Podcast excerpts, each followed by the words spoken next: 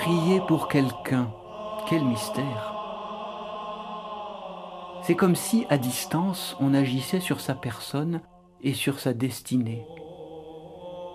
L'intercesseur est un canal par où la grâce s'infiltre et circule parmi les hommes. Lever les mains dans la prière, c'est se brancher sur cette source d'énergie invisible qui ne demande qu'à se donner. Il n'est pas nécessaire de se représenter visuellement celui pour qui l'on prie, d'imaginer précisément son visage, de penser à tel ou tel aspect de sa vie. Il suffit que son nom soit prononcé en présence du Très-Haut pour que de façon certaine il soit béni.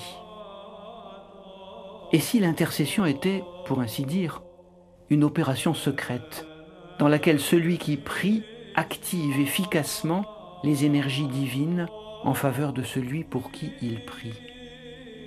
Et si, quand nous levons les mains, nous étions comme des paratonnerres du feu divin, attirant à nous les forces du ciel pour les communiquer à la terre.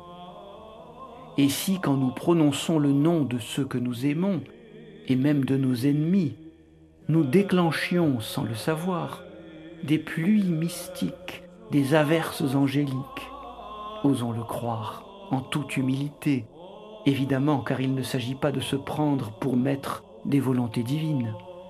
Dirigeons ces nuées du ciel les uns vers les autres. Soyons des vecteurs de la grâce. Elle ne souhaite que cela, se répandre par nous sur tous les hommes.